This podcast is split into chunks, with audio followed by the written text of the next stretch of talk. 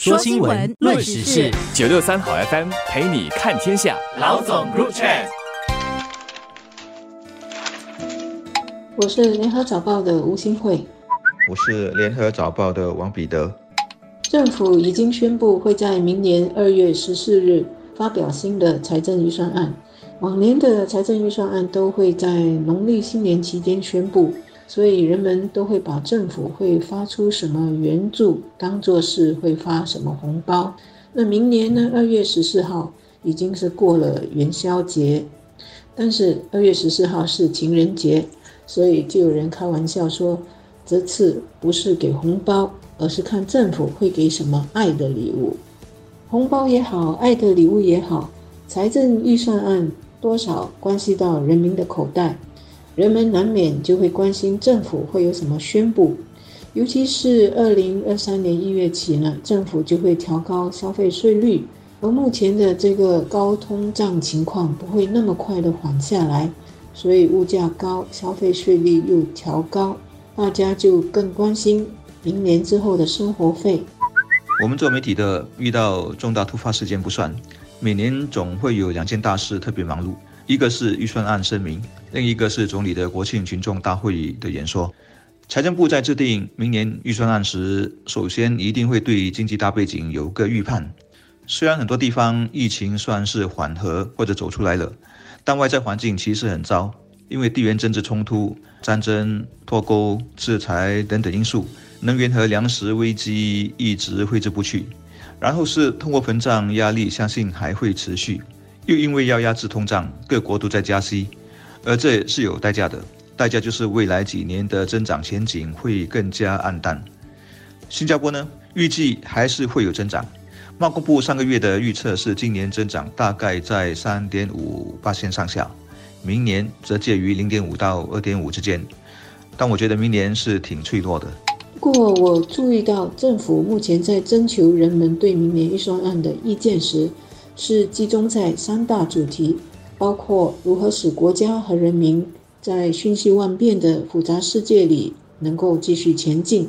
如何加强我们的社会企业，以及如何建设具有韧性的国家。换句话说，关于怎么缓解生活费，并不在征求意见的范围里。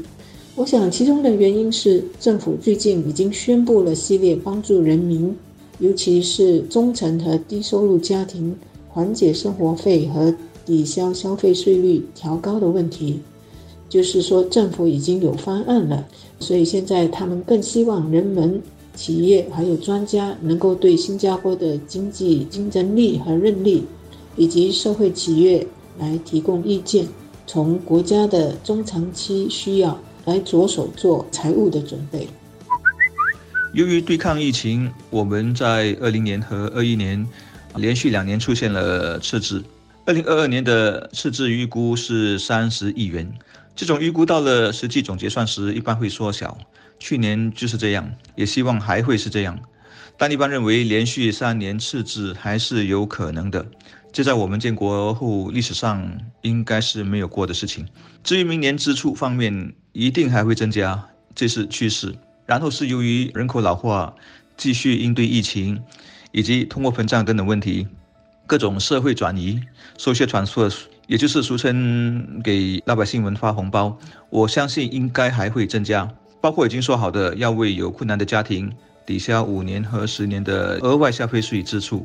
的定薪和援助配套。政府说这些羊毛一大部分出在有钱人还有外国旅客的身上。由他们来转移给低收入阶层，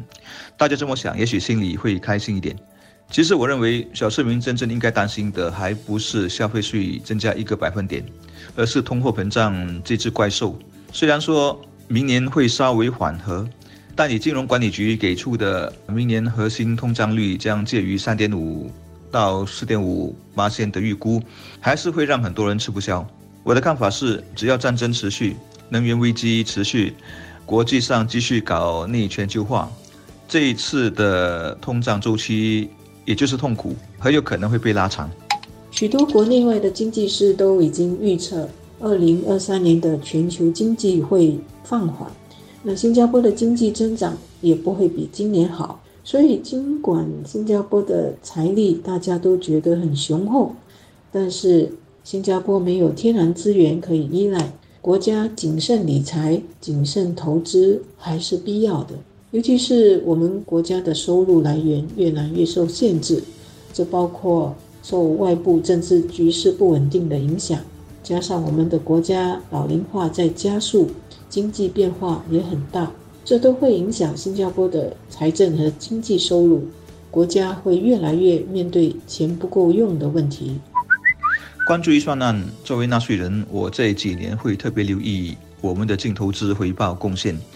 这笔收入已经是我们国家的最大收入来源了。它表现好，说不定还能把今年的赤字转变为盈余。从另一个角度，也可以当成是大家都拿到大花红。表现如果变差，那大家都辛苦，至少在分钱时都分得少一点。至于对数字比较无感的，则不妨看看预算案中的大图景，也就是比较宏观的国家发展思路、未来的困难是什么，以及我们的优先事项等等。